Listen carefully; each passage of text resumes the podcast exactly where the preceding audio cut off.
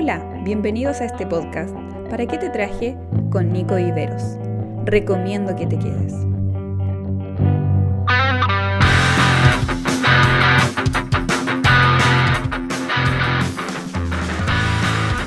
Hola a todos, ¿cómo están? Muy bienvenidos nuevamente a este podcast. ¿Para qué te traje? Ya hemos vuelto a horario habitual después de esta serie. Eh, gracias a todos los que han comentado, a los que me han escrito, a los que me han dado su parecer con respecto a, a, la serie que, acabamos de vivir sobre el Pentecostés, ¿cierto?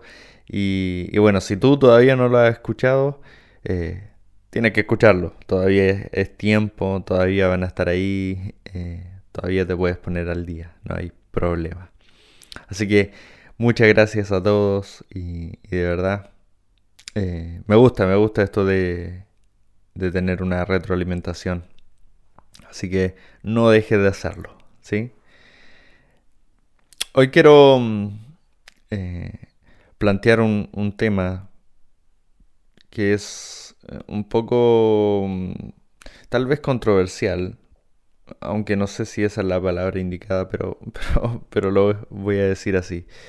Eh, debido a todo lo que ha estado pasando en el mundo, eh, bueno, en Chile ha estado pasando desde, desde el año pasado, desde octubre del año pasado, esto de las marchas, manifestaciones, y, me ponía a pensar esta semana con respecto a todo lo que pasó eh, la semana pasada con este terrible hecho en Estados Unidos, donde, bueno, seguramente todos ya conocen la historia, donde un policía arrolla y, termina con la vida de un chico afroamericano.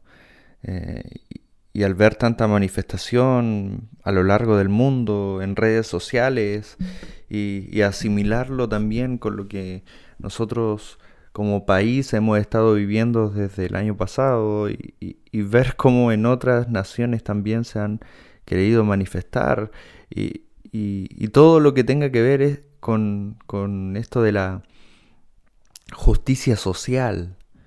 Eh, ¿Qué papel deberíamos cumplir nosotros?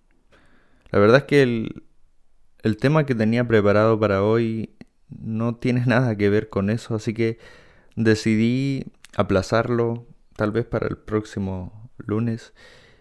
Y hoy quería plantearles eh, una propuesta bíblica a lo que Dios menciona. Seguramente algunos ya tienen su postura tomada, eh, seguramente algunos ya eh, se han manifestado a través de sus redes sociales y, dando a conocer cuál es la, la manera en que ellos piensan al respecto de este tema, pero creo que a veces eh, somos un poco inconsecuentes con lo que decimos. Porque está bien, está bien esto de, de hacer justicia, de, de querer que todos tengan igualdad eh, y, todo esto que tanto defendemos y, que personalmente también lo hago. Pero a veces creo que caemos en el populismo y eso nos hace eh, no mirar lo que en realidad deberíamos estar cumpliendo. Y bueno, a lo mejor no se entiende mucho ahora, pero quiero llegar a que se pueda entender al final de este episodio.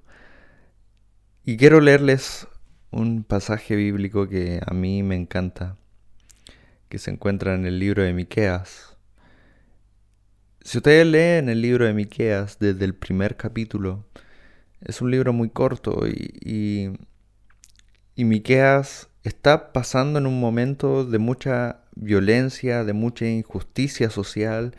También, si ustedes leen, eh, va a haber una parte donde se dice que hay gente que está marchando en las calles, eh, eh, trata de mucho, em, de que hay mucha corrupción en, el gobierno, incluso en la, en la iglesia.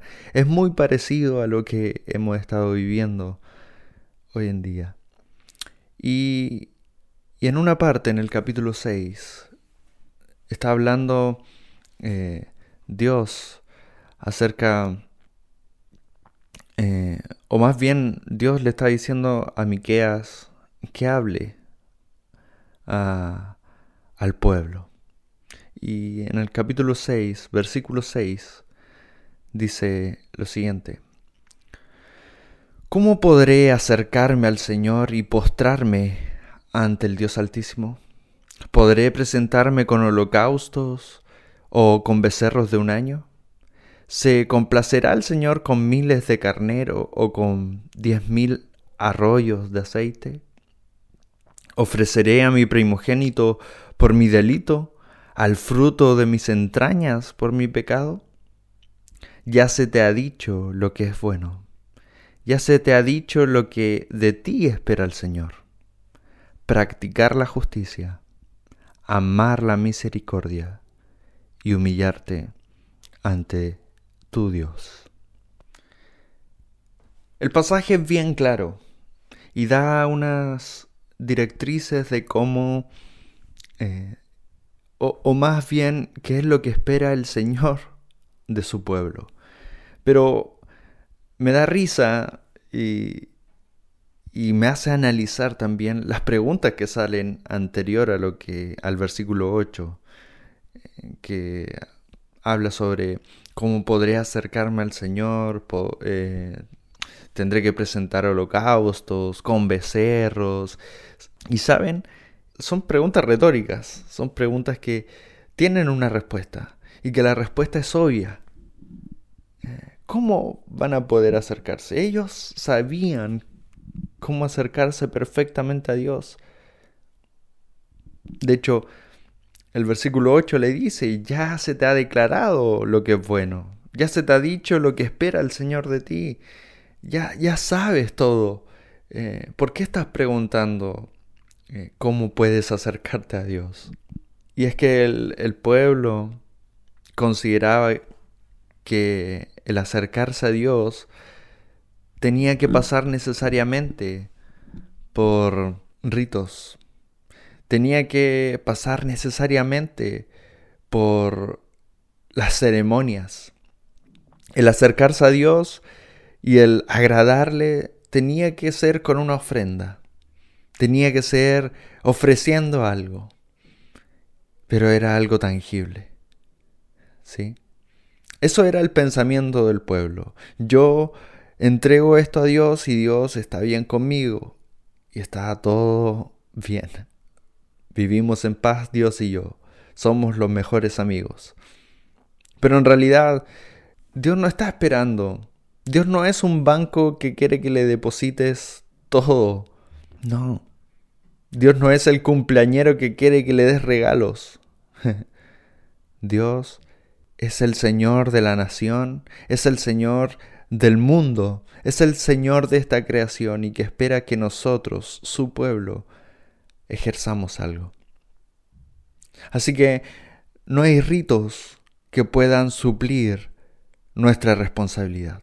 Por más que muchas veces creamos que nuestra única responsabilidad es asistir a los cultos, eh, es cantar las canciones, es adorar a Dios, por más que creamos que nuestra responsabilidad tiene que ver con simplemente evangelizar o simplemente eh, ofrendar, nuestra responsabilidad como pueblo de Dios va mucho más allá de eso. Es por eso que Dios le dice al pueblo, ya saben, ya se les ha dicho anteriormente lo que espera el Señor de ustedes. Y le da tres menciones. Primero, el practicar la justicia. Qué difícil es practicar la justicia. En un mundo tan ambiguo, donde no hay certeza de nada, donde eh, los partidos políticos no se ponen de acuerdo, donde muchas veces eh, el socialismo, muchas veces el capitalismo van en, en, contra, pero al mismo tiempo se aprovechan de los demás. ¿Dónde está nuestra opinión entre medio de eso? ¿Cómo aclarar cuál es la situación más justa para la gente o para el pueblo o para las personas o para la humanidad? Cómo tener voz en medio de una situación tan dramática donde somos nosotros mismos pasados a llevar. Cómo poder hacer justicia sin que nuestro rencor o, o nuestro enojo por las decisiones de las autoridades o simplemente nuestra ideología con algunas circunstancias. Cómo dejar que eso no influya en lo que de verdad es justo. El practicar la justicia no es decir. Aquí Dios no está diciendo y da tu opinión de lo que te parece justo. Aquí lo que Dios está diciendo es, sé justo. No tiene que ver con palabras ni con escribir bonito. Tiene que ver con practicar lo que es la justicia. Pero la justicia muchas veces se ve interrumpida por los pensamientos de nuestros amigos o por la admiración que tenemos por otras personas y porque esta persona piensa así, bueno, yo voy a pensar así. Pero muy pocas veces en realidad somos certeros al momento de ser justos. Porque en realidad no somos jueces para determinar si es justo o no es justo esto. Y esto me lleva a pensar en cómo actuaba Jesús, que era el ser más justo que sin duda ha pisado este planeta. Ver algunas reacciones que él tuvo, como por ejemplo ante la mujer adúltera, y ponerme en el lugar de los que estaban alrededor. ¿Qué era la justicia en ese entonces? La justicia implicaba apedrar a la mujer porque había cometido adulterio. Sí, esa era la justicia. A lo mejor si yo hubiese sido un revolucionario, también hubiese ofrecido apiedrar a aquel hombre que también estuvo con ella, y la justicia hubiese sido para los dos la misma. Ambos hubiesen cumplido con esa sentencia. Ese era lo justo. Lo justo es que ambos pagaran por eso. Pero Jesús, al ser tentado con esto, toma la decisión. Toma la decisión de la justicia. Y la justicia no tuvo que ver con una sentencia drástica, ni dejar en ridículo a, aquella mujer o a aquella pareja, no, sino que tuvo que ver con la misericordia. Y que es justamente lo que Dios plantea para el pueblo. Practiquen la justicia, pero también Dios desea que amen la misericordia. ¿No se va uniendo esto? El amar la misericordia. No está diciendo solamente sean misericordiosos. No, está diciendo amen la misericordia. Así como aman el chocolate, así como desean que su equipo siempre gane, eh, así como aman a su pareja, así también amen la misericordia. Tiene que ver con la justicia. No puede haber justicia sin misericordia. Porque eso es lo que practica Dios y lo que practicó Jesús. Ante esa mujer, Jesús la ve y encuentra que lo justo es perdonarle la vida, amarla y que ella pueda tener una nueva oportunidad. Eso es la justicia. A veces nosotros nos esforzamos por tener una opinión y, nos esforzamos porque esa opinión sea válida en esta cultura, como por ejemplo, eh, si el aborto tiene que ser o no. Algunos piensan que, que definitivamente no hay que abortar. Otros, bueno, hay algunas, eh, hay algunas excepciones que, que se podría tomar de, de, manera que el aborto puede ser aprobado. Eh, pero saben, yo pensaba y decía, ¿cuál era la justicia? Porque la verdad no me quería meter en un tema tan delicado, pero es un ejemplo. ¿A quién podemos salvar? Porque si salvamos eh, al feto, entonces estamos dañando la integridad de aquella que a lo mejor fue violada, que fue abusada. Pero si salvamos a esa persona y matamos al feto, entonces somos criminales y somos eh, asesinos de una vida. ¿Cuál sería la justicia en este, en este aspecto? Creo que lo que Dios nos está instando es a no buscar una solución, eh, sino que hacer la solución. Porque una cosa muy bonita es cuando nosotros escribimos eh, con derechos para que otros eh, vean cuál es nuestra posición ante un tema tan delicado como el aborto. Pero otra cosa muy distinta es cómo nosotros practicamos esa justicia. Porque sería diferente el tratar de hacer justicia a ambas vidas. Creo que eso es lo que haría Jesús. Creo que Jesús haría todo lo posible para que ese feto pudiera seguir creciendo hasta llegar a, ser tomado por los brazos de su madre. Pero también creo que Jesús haría todo lo posible por amar a esa mujer, que a lo mejor ha sido violada, y darle un lugar que ella nunca ha tenido. Creo que ahí actúa la misericordia y actúa la justicia. Pero nuevamente lo digo, no es escribiéndolo, no es eh, poniendo una foto, sino que es practicándolo, haciéndolo propio, que sea un estilo de vida, la justicia y el amar la misericordia. Y por último, Dios mismo le dice a, a su pueblo, tienen que practicar la justicia, amar la misericordia y también humillarse ante tu Dios.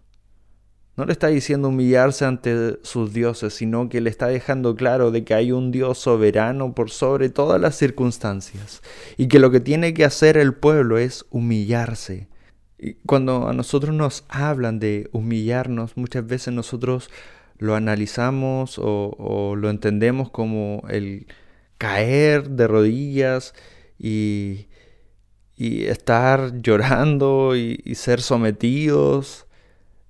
Y en parte tiene que ver eso porque eh, eh, nuestra mentalidad de Hollywood nos ha puesto a que el humillarse tiene que ser casi de manera ridícula, donde prácticamente otros se puedan burlar de uno.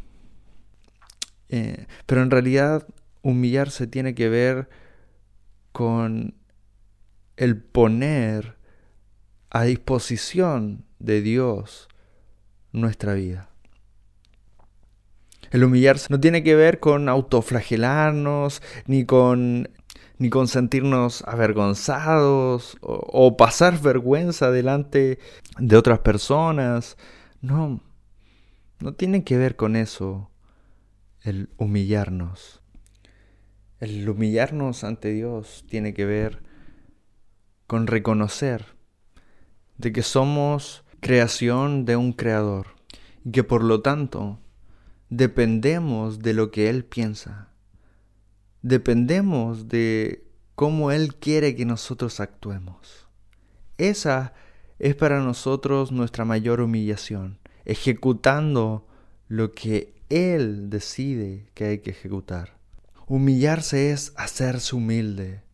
Jesús en el Sermón del Monte comienza diciendo que el reino de los cielos es para aquellos que son humildes de espíritu.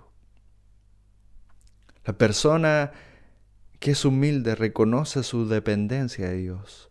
No busca el dominio de sus actos o pensamientos sobre sus semejantes, sino que aprende a darles valor por encima de sí mismo. Eso es humillarse. Humillarse tiene que ir ligado a la justicia, porque no podemos ser orgullosos para practicar la justicia. La humillación tiene que ir ligado con la misericordia porque jamás vamos a poder practicarla, jamás vamos a poder amar la misericordia si no vemos que nuestros semejantes no son inferiores a nosotros, sino que nosotros tenemos que entregarle a ellos misericordia. Por eso es que Dios nos insta a humillarnos. Humillarse significa aceptar o reconocer la condición en la que estoy, de lo que soy, de lo que he hecho y lo que es Dios en mí. Cuando yo reconozco eso y acepto eso, seré capaz de humillarme. Así que te invito a que practiquemos la justicia, a que amemos la misericordia y que por sobre todo nos humillemos siempre ante nuestro Dios. Un gran abrazo. Que el Señor te bendiga mucho y que podamos tener en cuenta lo que hoy se nos ha hablado. Adiós. Esperamos que este podcast haya sido de bendición a tu vida. Nos encontramos en un próximo episodio. No te lo pierdas.